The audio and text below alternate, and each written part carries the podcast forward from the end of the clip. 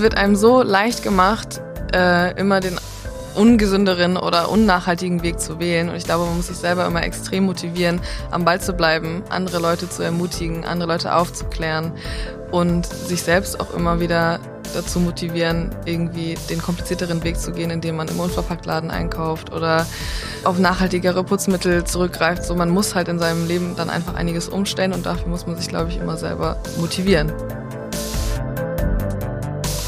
Morgen, was für ein großes Wort. In spätestens 24 Stunden beginnt ein neuer Tag. Und dann wieder einer und wieder einer und so weiter. Wie werden wir in Zukunft leben? Und wie stellen wir die Weichen dafür, dass diese Zukunft auch lebenswert und gesund für alle Lebewesen auf diesem Planeten ist? Um diese großen Fragen geht es im Podcast für mehr Morgen, dem Nachhaltigkeitspodcast von Hess Natur in Kooperation mit Zeit Studio. Prominente Persönlichkeiten und ExpertInnen verraten uns ihre Ideen für mehr Morgen. Alle zwei Wochen veröffentlichen wir eine Folge überall dort, wo es Podcasts gibt und auf hessnatur.com. Wer uns abonniert, erfährt sofort, wenn die neueste Folge online ist. Mein Name ist Christina Kara. Wir befinden uns in einer der spannendsten Phasen der menschlichen Ernährung. In den sozialen Medien ist Ernährung das Thema schlechthin. Die Klimakrise zwingt uns dazu, unsere Essgewohnheiten gründlich zu überdenken. Gründe genug, heute die Zukunft der Ernährung in den Fokus zu rücken. Und darüber spreche ich mit Zora Klipp. Du bist Köchin, Moderatorin, Gastronomin, Kochbuchautorin und hast eine eigene Gewürzlinie und andere Kochutensilien herausgebracht. Liebe Zora, herzlich willkommen. Hallo. Schön, dass du da bist. Bevor wir ins Gespräch einsteigen, um mehr über dich und deine Arbeit als Köchin zu erfahren, hören wir mal, welche Entwicklungen in Sachen Ernährung die kommende Dekade prägen werden. Der Trendreport Ernährung 2021 hat 75 Expertinnen zu den maßgeblichen Trends im Ernährungssektor befragt. Sein Fazit, immer mehr Menschen achten auf ihre Ernährung und versuchen Gesundes mit Genuss auf den Teller zu bekommen.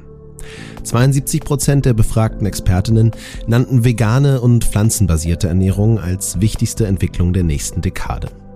55 Prozent setzen auf klimaneutrale und nachhaltige Ernährung. Also eine Ernährungsweise, die geringe Auswirkungen auf die Umwelt hat. Wie sieht es aktuell aus? 3,6 Prozent der Deutschen ernähren sich vegan. 4,4 Prozent zumindest vegetarisch. Damit hat sich die Zahl der Veganerinnen seit 2016 verdoppelt. Das zeigt das Ergebnis einer Ernährungsstudie aus 2020 von Vegans. Doch die Umfrage zeigt auch, 69,1 Prozent bezeichnen sich als Omnivor, also Fleischesser. Fleisch ist also noch nicht aus der Alltagskost der Deutschen wegzudenken. Welchen Unterschied macht es eigentlich, ob man sich mit oder ohne Fleisch ernährt? Es ist immer noch ein weit verbreiteter Glaube, dass eine vegane Ernährung ungesund sei. Viele Studien zeigen mittlerweile, dass eine vollwertige, gesunde Ernährung rein vegan möglich ist. Veganerinnen und Vegetarierinnen ernähren sich häufig nicht nur bewusster, sie tun damit gleichzeitig etwas für ihre Gesundheit und das Klima. Die Food and Agriculture Organization of the United Nations schätzt nämlich, dass 14,5 Prozent der weltweiten durch Menschen verursachten Treibhausgasemissionen aus der Fleischindustrie stammen. Es lohnt sich also, weniger oder gar keine tierischen Produkte zu essen.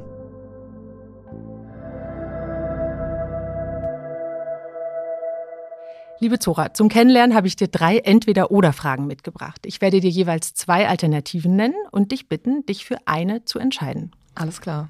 Dann mal ran an die Frikadellen. Kalbschnitzel oder Sojaschnitzel? Sojaschnitzel. Bio oder direkt vom Marktstand? Kommt drauf an. Stadt oder Land? Stadt. du lachst? Ja. Darf ich fragen, warum? Ähm, das, weiß ich nicht, verschiedenste Sachen. Ich komme ja eigentlich vom Land und wohne in einer Stadt und ich ähm, bin jetzt gerade in der Stadt, deswegen war das jetzt gerade für mich so aktuell. Aber ich glaube, auf langer Sicht äh, geht es dann doch vielleicht wieder zurück aufs Land. Mit einem eigenen Garten. Die meisten unserer Hörerinnen und Hörer werden dich wahrscheinlich aus Kochmal kennen, der YouTube-Kochshow, die du gemeinsam mit Finn Kliman auf Klimans Land gestartet hast. Das Format war keine normale Kochshow. Magst du uns ein bisschen darüber erzählen, was eure Idee war und was ihr mit dem Format erreichen wolltet? Also so eine richtige Idee gab es am Anfang irgendwie gar nicht. Finn hat mich angerufen und meinte, ja, wir haben hier irgendwie so einen kreativen Hof geschaffen und ich hätte irgendwie Bock. Die Leute haben hier Hunger. Ich dachte, wir machen eine Kochsendung draus. Und es wird nichts Großes. Wir haben hier eine kleine GoPro irgendwie.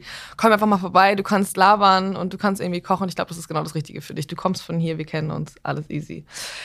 Äh, ich habe dann erstmal lange hin und her überlegt, bis ich mich dann überhaupt dafür entschieden habe, weil ich eigentlich gerade auf dem Weg nach Chile war ins Auslandssemester und habe dann aber doch zugesagt, bin dann äh, nach Chile ins Klimasland gefahren und dann hatten wir da in diesem verrückten Hof so eine kleine so ein kleines Zimmerchen, da waren noch Matratzen auf dem Boden, das sah wirklich aus wie so eine Crackhöhle.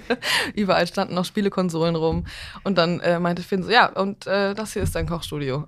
Und ich so, hm, okay, ich bräuchte einen Herd vielleicht wäre wär erstmal nicht schlecht, so einen Herd irgendwie zu haben. Äh, ein Ofen wäre auch ganz cool, den habe ich dann aber tatsächlich auch erst ein halbes Jahr später bekommen. Ich hatte kein Waschbecken, ich hatte tatsächlich nur einen Herd. Äh, ich hatte vier Gasflammen, das war so ein Campingkocher. Und dann haben wir aus einem alten Baugerüst eine lange, einen langen Tresen gebaut. Wir haben dann noch so bei Finns und Brians Möbelscheune äh, so ein paar Kommoden gefunden, die waren dann unsere Unterschränke.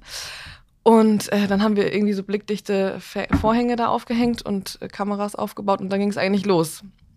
Und dann sind wir mit unserem verrückten Kamerateam zu irgendwelchen verrückten Produzenten oder Bauernhöfen oder so gefahren und haben uns da Produkte eingeholt und gezeigt, wie die produziert werden. Und dann habe ich die mitgenommen und dann habe ich daraus gekocht. Und das war eigentlich so das Prinzip der Sendung. Es ist aber alles erst im Laufe der, der Produktion eigentlich entstanden. Wenn ich das richtig verstanden habe, dann war euch das wichtig, jungen Menschen zu vermitteln, dass Kochen Spaß macht dass es nicht perfekt sein muss, aber auch zu zeigen, genau was du gerade gesagt hast, wo diese Produkte, mit denen man genau. kocht, eigentlich herkommen. Ist es dir wichtig, grundsätzlich mit deiner Arbeit auch eine bestimmte Haltung zu vermitteln? Ja, ich glaube, gerade heutzutage ist äh, meine Arbeit oder die Arbeit von Köchen extrem wichtig, weil viele zu Hause vor dem Teller stehen und nicht wissen, wie sie ihr traditionelles Konstrukt durchbrechen können, weil es immer um Sättigungsbeilage, äh, eine Gemüsebeilage und eine Eiweißquelle äh, geht so und ich glaube, dass äh, wir an der Stelle dann halt einfach dieses Konstrukt so ein bisschen durchbrechen können und zeigen können, wie es auch anders geht, ohne dass man jetzt irgendwie denkt, man muss sich diesen Vegetarier oder Veganer Stempel auf die Stirn tackern, sondern man kann es einfach machen und es ist lecker und fertig so. Kannst du das noch mal ein bisschen erklären? Wie geht's denn anders? man muss ja auch, also wenn wir jetzt mal einfach nur mal das Fleisch weglassen, das ist ja schon mal so eine für viele eine große Herausforderung. Ähm, dann könnte man anfangen, selbst wenn man sich jetzt eine Pizza im Tiefregal kauft, Tiefkühlregal kauft, ähm, da die vegetarische Alternative zu kaufen, weil auch eine Pizza mit Mozzarella, Basilikum und Tomate ist total lecker. Äh, Käsespätzle, Gnocchi Gemüsepfanne, eine Nudelfanne, ein Curry. Es gibt so viele Gerichte, die dieses Dreiergespann gar nicht brauchen. Und äh, jeder kennt es, jeder hat es schon gegessen. Und das kann man einfach in verschiedenen Variationen ausführen. Und dann hat man einfach das Fleisch weggelassen. So, ups. Wir haben es eben gehört, Essen wird ein immer wichtigeres Thema für viele Menschen. Das ist ja auch eine extrem politische Angelegenheit auf eine Art und Weise. Wenn du das in ein paar Sätzen zusammenfassen müsstest, was bedeutet denn Essen für dich? Essen bedeutet für mich irgendwie zum Leben erweckt zu werden, weil das alles, was du in dich reinsteckst, dir die Energie gibt, die du brauchst. Es bedeutet für mich, äh, achtsam mit unserem Planeten umzugehen, weil wir einen riesengroßen Beitrag damit leisten, wie wir uns ernähren. Und es macht ganz viel Freude, weil es macht was mit einem, wenn man was isst. Und es macht auch was mit einem, wenn man was Schlechtes gegessen hat. Entweder es geht so weit, dass man davon krank wird, äh, wie auch immer, für den Moment oder langfristig. Oder es macht einen extrem glücklich. So, und ich glaube, das muss man sich einfach immer wieder vor Augen halten, wie, wie es einem damit geht. Jetzt hast du eben schon den Verzicht auf tierische Lebensmittel angesprochen. Das ist ja einer der großen Ernährungstrends im Moment. Beschäftigst du dich grundsätzlich mit Ernährungstrends und wenn ja, mit welchen? Ernährungstrends, ja, also wenn ich jetzt an die Karte bei uns im Laden denke, dann greife ich schon Trends auf im Sinne von, okay, wir machen jetzt mal eine Buddha Bowl oder eine Sushi Bowl oder weiß ich nicht, irgendwie Bagel gibt's bei uns äh, auf, auf der Frühstückskarte. Und ansonsten versuche ich das eigentlich immer so ein bisschen, also für mich privat jetzt äh, gar nicht so mitzunehmen, weil ich immer ähm, irgendwie mit der Saison gehe und nicht mit dem Trend, glaube ich. Für deine Bachelorarbeit, habe ich herausgefunden, hast du zu Biosiegeln recherchiert.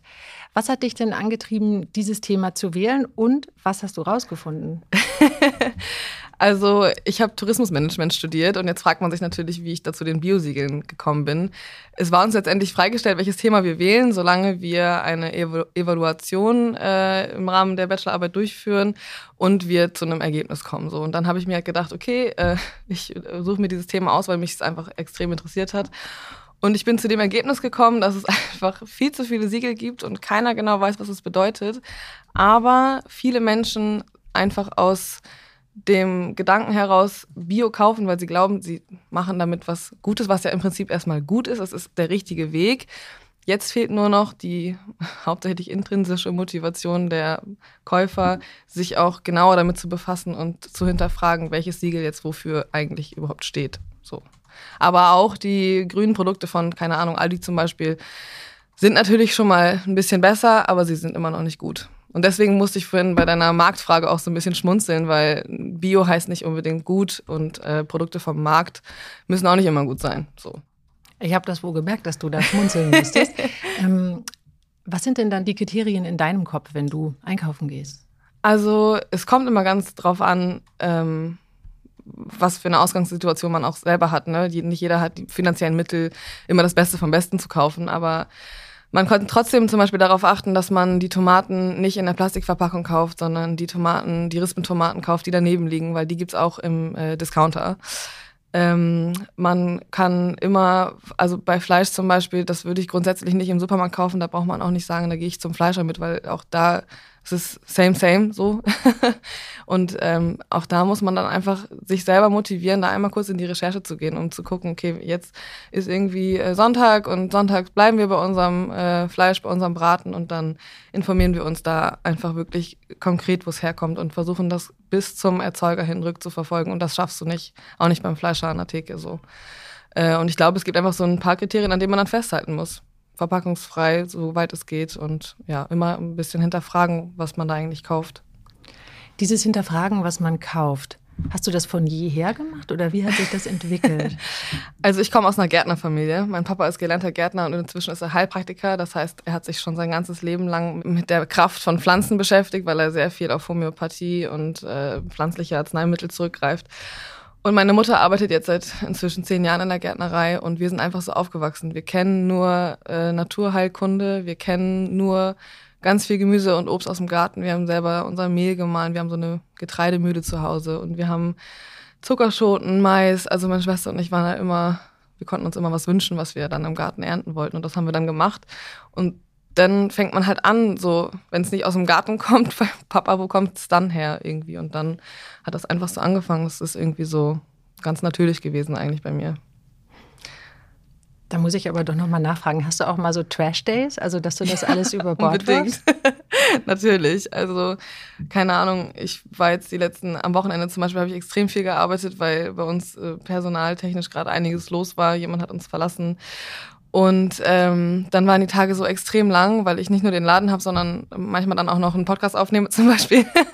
und wenn ich dann abends nach Hause komme, dann gehe ich zum Asiaten um die Ecke und hole mir da einen Tofu-Curry und setze mich aufs Sofa und dann ist Feierabend so. Ne?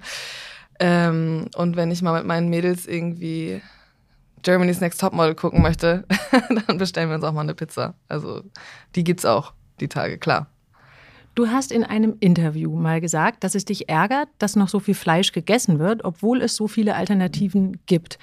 Wie bringst du denn überzeugten Karnivoren, FleischesserInnen den Verzicht auf Fleisch irgendwie näher?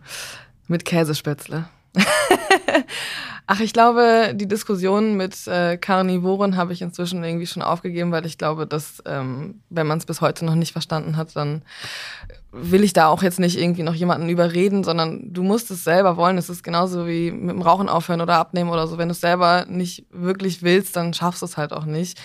Und ähm, man muss einfach immer wieder versuchen, mit leckeren Alternativen oder mit leckeren, was heißt Alternativen? Dieses Wort möchte ich gar nicht benutzen. Mit leckeren Gerichten, die in sich einfach stimmig sind, die Leute überzeugen. Wenn ich meine Schwiegereltern zu Besuch habe, dann koche ich trotzdem, also dann mache ich auch da keine Ausnahme und sage, oh, dann hole ich jetzt aber doch mal das äh, Kassler, sondern dann koche ich so wie immer und ähm, selbst mein Großvater ist dann, leckt den Teller leer. So. Sich selbst und Familie und Freunde in der eigenen Küche mit einem schönen Essen zu verwöhnen, macht richtig Spaß. Der Umgang mit guten Zutaten erdet uns und bringt uns der Natur näher. Noch mehr Freude macht es mit der richtigen Ausstattung und einer schönen, zeitlosen Deko. Die Geschirrtücher und Tischwäsche von Hess Natur werden aus reinem Leinen und reiner Biobaumwolle in deutschen Manufakturen gefertigt. Per Handsiebdruck werden sie mit zauberhaften Motiven aus der Natur bedruckt. Schauen Sie doch mal auf hessnatur.com vorbei und entdecken Sie die neue Home-Kollektion aus Naturtextilien. Du hast es vorhin schon erwähnt, du kochst sehr viel mit regionalen und saisonalen Zutaten. Du hast auch gesagt, du achtest nicht jetzt so extrem auf Ernährungstrends. So ein bisschen habe ich das Gefühl, es geht auch ganz stark zurück so in Omas Küche. Also sollen wir einfach so ein bisschen auch in die Vergangenheit schauen und gucken, wie haben die Menschen eigentlich früher gekocht? Liegt da der Schlüssel? Naja, wenn man sich anguckt, wie die Menschen früher gekocht haben, bei meiner Oma gab es immer nur äh, Speck und Sahne, so. und ich glaube, wenn man diese Gerichte nimmt und sie verwandelt, äh, so wie wir das bei uns im Laden zum Beispiel auch ganz oft machen, es gibt trotzdem Bratkartoffeln und Schnitzel, aber es gibt dann Bratkartoffeln ohne Speck, sondern mit einem bisschen geräucherten Paprikapulver, um so ein bisschen dieses Räucherflavor da reinzukriegen und ein äh, Soja.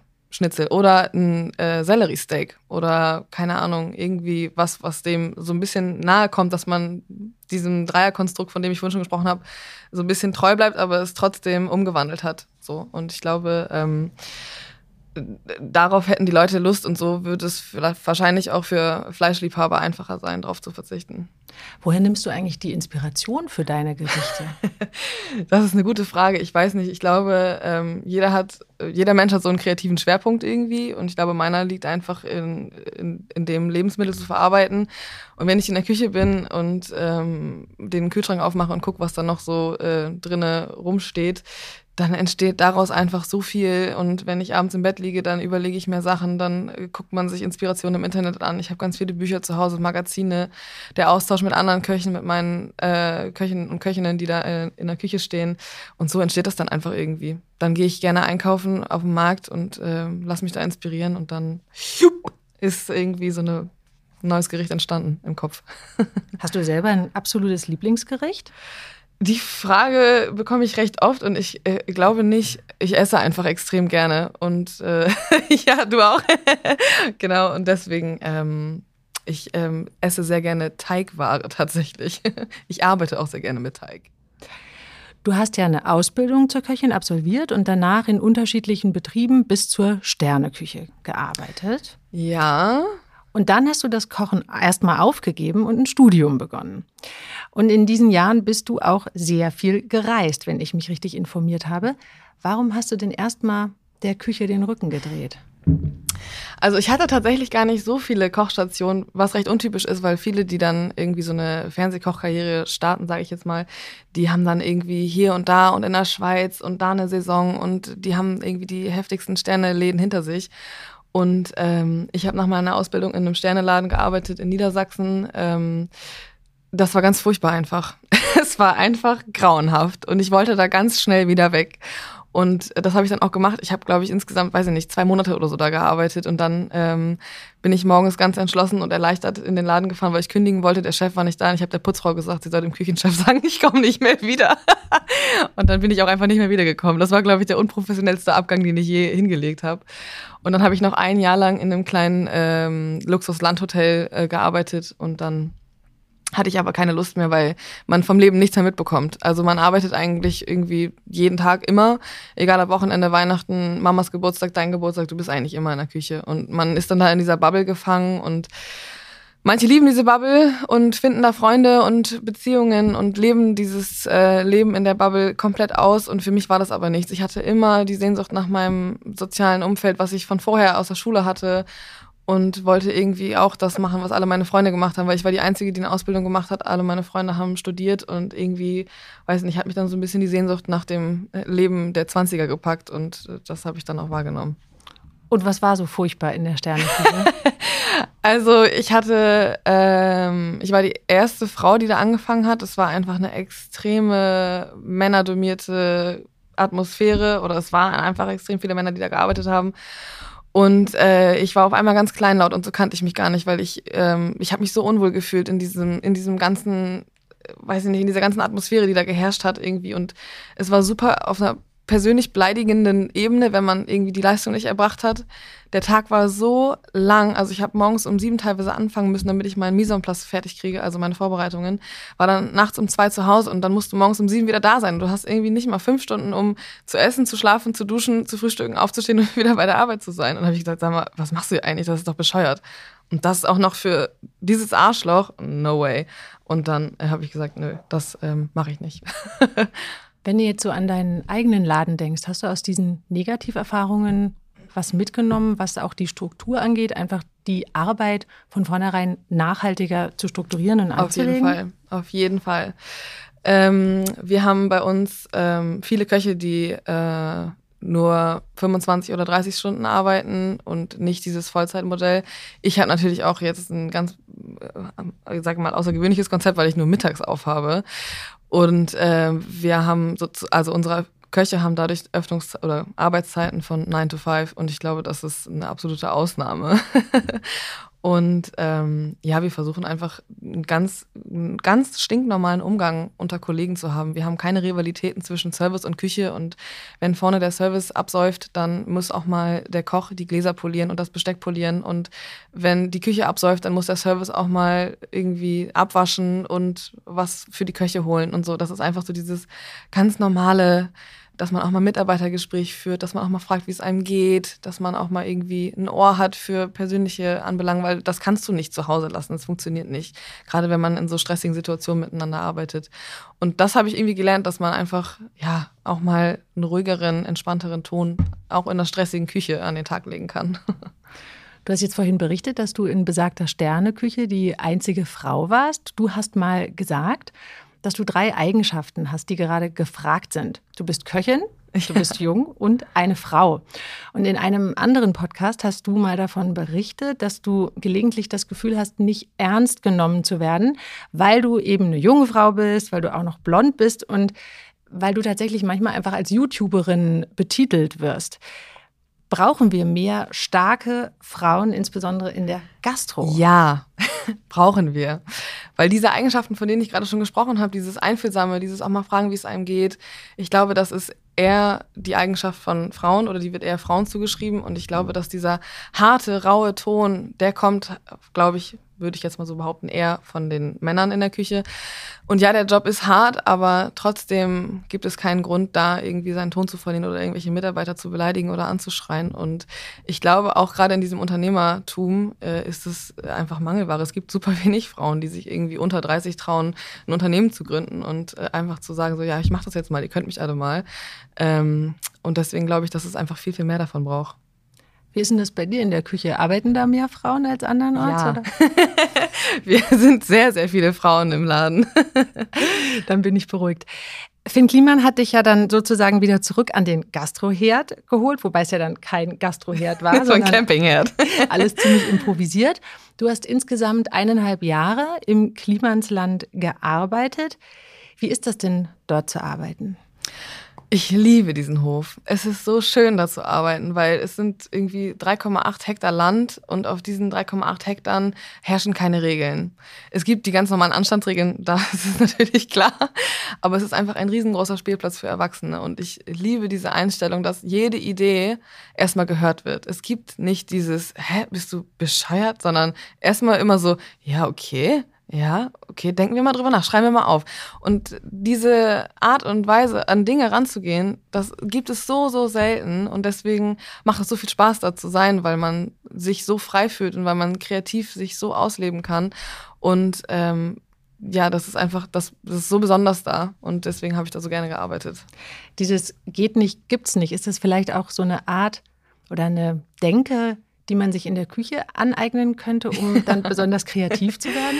Also ähm, geht nicht, gibt es tatsächlich einfach nicht in der Küche. Es gibt immer irgendwie eine Lösung und man muss immer irgendwie aus der Scheiße rauskommen, in der man sich gerade befindet, weil es gibt diese Punkte, wo man einfach so tief drin ist, dass man denkt, okay, wenn jetzt noch drei Bons kommen, dann gehe ich einfach nach Hause und dann, weiß ich nicht, ähm, geht die Mikrowelle in dem Moment nicht oder geht der Herd nicht oder der Ofen geht auf einmal aus oder die Bonmaschine schickt die Bons vom Service nicht in die Küche und du denkst, hä, warum habe ich denn eigentlich keine Bons und dann kriegst du nicht raus, welche Bons fehlen und so.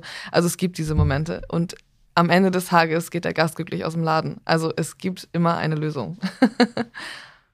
Du hast auch mal gesagt, dass dich deine Familie davon überzeugt hat, das Angebot von Finn Kliman anzunehmen, damit du zurück in die Heimat kommst. du hast dann gemeinsam mit deiner Schwester Ronja das Bistro Weidenkantine in Hamburg eröffnet. Was hat dich da eigentlich angetrieben, diesen Schritt auch noch ausgerechnet mitten in der Corona-Pandemie zu wagen? Also meine Schwester und ich wollten schon immer irgendwie was zusammen machen und ich habe immer ganz viele Ideen gehabt, was wir machen könnten, aber es hatte nie irgendwie Hand und Fuß. Und zu dem Zeitpunkt war so der erste Lockdown gerade angekündigt worden und für mich als selbstständige Eventköchin, die ich zu dem Zeitpunkt war, ist einfach super viel weggebrochen. Ich hatte aber trotzdem noch Einkommen von den Büchern und von Projekten, die ich davor gemacht habe. Und das heißt, da war ich schon mal safe und wusste, okay, ich habe jetzt gerade Zeit und ich habe jetzt gerade Geld und ich könnte das jetzt machen, weil diese Situation hat man nicht oft. Meine Schwester hat in der Hotelbranche gearbeitet und hatte demnach auch sehr viel Zeit, war aber trotzdem auch finanziell abgesichert. Und dann haben wir gesagt, ey, wir haben jetzt beide gerade Zeit. Ich habe dann einfach mal so random gegoogelt, Gastroflächen, Hamburg. Ich wusste gar nicht, wo man, wie man danach sucht. Und dann dachte ich, ah, Immowelt, okay, da gibt es das anscheinend auch. Hab einen Laden gesehen, hab einen Laden angeguckt und Ronja und ich haben uns angeguckt und dachten, ey, ganz egal, wir machen das jetzt einfach mal. Wir haben gar nicht weiter drüber nachgedacht, weil irgendwie wird es funktionieren. Das war mir sicher. Ich hatte natürlich auch die Luxussituation gehabt, dass ich mit ein bisschen Instagram-Reichweite und dem Klimansland im Nacken und so eine ganz andere Voraussetzung hatte. Aber ich war mir trotzdem sicher, dass es einfach funktioniert, weil meine Schwester und ich eine Hammer, ein hammerstarkes Duo sind so und äh, wir haben unseren Bruder noch mit ins Boot geholt, der ist so Konzeptentwickler und hat das Farbkonzept gemacht, Licht, Ton, Akustik und so und dachte, hey, drei Geschwister, das ist Killer-Kombo, das muss funktionieren und deswegen haben wir es einfach gemacht. So Familienbetriebe gelten ja auch immer als besonders nachhaltig. Ähm, du hast schon gesagt, ihr seid ein Hammer-Team. Ist das im Alltag, läuft das immer alles ganz rund? Ähm, habt ihr die Bereiche so abgesteckt, dass ihr euch nicht in die Quere kommt oder entscheidet ihr vieles gemeinsam? Sowohl als auch. Wir entscheiden vieles gemeinsam, aber wir haben die Bereiche klar abgesteckt, dass jeder sein, also das, was du am besten kannst, das machst du und ich kann die Küche gut, meine Schwester kann Organisation, Zahlen, Management, Mitarbeiter gut und deswegen macht sie das und dann mische ich mich auch nicht ein, genauso wenig wie sie mir in meine Menüplanung oder in Instagram oder sowas reinquatscht. Und die wichtigen Entscheidungen treffen wir dann aber zusammen und ich glaube, dieses Prinzip ähm, funktioniert einfach, wenn wenn man sich da einig ist, wie es laufen soll. Und wir haben nach wie vor einfach, es läuft nicht immer rund, ne? Klar, wir zanken uns auch mal, aber wir haben, wir halten an der Idee fest, dass ein höflicher Umgang und ein einfühlsames Miteinander einfach dabei hilft. Jetzt bist du ja total breit aufgestellt. Du hast eben selber nochmal gesagt, du hast die Bücher, du hast deinen eigenen Laden, die Kochshows. Wie machst du das alles? äh, weiß ich auch nicht. ich glaube, ich habe einfach mittlerweile so ein Hammer-Support-Team um mich herum, ohne die dieses Konstrukt gar nicht funktionieren würde. Ich habe meinen Freund, der ähm, mir den Nacken zu Hause immer frei hält, der mich extrem unterstützt, der ganz viel Hausarbeit macht, weil das fällt natürlich auch noch an, Einkaufen und so weiter und äh, der mir mit Rat und Tat immer zur Seite steht und äh, mir bei ganz vielen Entscheidungen hilft. Ich habe meine Schwester, die ganz viel um mich herum organisiert und äh, ja, einfach dieses Gesamtkonstrukt von allen Leuten, die um mich herum irgendwie für mich und mit mir zusammenarbeiten. Und äh, wenn man das gut organisiert, dann kriegt man das auch irgendwie hin. Und ich habe trotzdem meistens um 18 Uhr Feierabend. das klingt gut und schön nachhaltig. Apropos Organisation, wenn du jetzt für zwei Wochen in eine Ferienwohnung fahren würdest, was sind denn so die kulinarischen Zutaten, die du auf jeden Fall mitnehmen würdest, auf die du auf gar keinen Fall verzichten möchtest? Ich nehme meistens meine Gewürze mit, weil die so alles abdecken. Und äh, weiß ich gar nicht. Ich glaube, das meiste äh, ergibt sich dann auch immer vor Ort, weil ich dann auch immer gucke, was es da überhaupt eigentlich gibt. Also ich habe immer eine kleine Packung Hefe dabei, weil das gibt es öfter mal nicht. Und dann kann ich immer ein Brot backen oder einen Kuchen oder so. Jetzt hast du unter anderem einen Spiegel-Bestseller veröffentlicht, du hast deine eigene Kochshow im NDR. Wo geht die Reise hin? Was hast du vor? Äh, ich weiß es auch nicht so genau. Also wenn das, ähm, wenn der Schneeball dann erstmal rollt, dann äh, kommen auf einmal so viele Sachen auf die, die Angebote, die sich dann ergeben, wo ich dann manchmal mich kneifen muss und selber gar nicht glauben kann, dass das alles gerade passiert. Und deswegen ist das so völlig unklar, weil ich mich nicht so gerne festlegen möchte, dass ich jetzt irgendwie sage, okay, nächstes Jahr ja, mache ich das und das und das und das und das, sondern keine Ahnung, wenn ich noch eine Fläche finde, mache ich noch einen Laden auf. Wenn ich ein cooles Angebot für eine Sendung bekomme, würde ich noch eine machen. So halte ich das irgendwie ein bisschen offen, weil es halt schwierig ist, wenn man so viele Möglichkeiten bekommt. Für die ich sehr dankbar bin. also ich weiß es wirklich sehr zu schätzen. Das ist manchmal echt unglaublich. Du möchtest dich nicht festlegen. Ich würde dich aber trotzdem gerne auf eine Antwort festnageln. Jetzt steht uns ja der Winter bevor, das Schiedwetter kommt. Was ist denn Zora Klipp, wenn es ihr nicht so gut geht? Im Winter Grünkohl. Classic. Da bleibe ich meinen nordischen Wurzeln äh, treu. Alles klar, liebe Zora. Das war die siebte Folge des Podcasts für mir morgen von Hessen Natur in Kooperation mit Zeitstudio. Ganz herzlichen Dank für das ich Gespräch. Ich danke, hat Spaß gemacht. Ich würde mich freuen, wenn Sie, liebe Hörerinnen, liebe Hörer, auch in der nächsten Folge wieder dabei wären, wenn es um Fair Fashion geht. Wenn Sie keine Folge verpassen wollen, können Sie den Podcast für mehr Morgen auch abonnieren. Und zwar überall dort, wo es Podcasts gibt und auf hessnatur.com. Tschüss, bis zum nächsten Mal.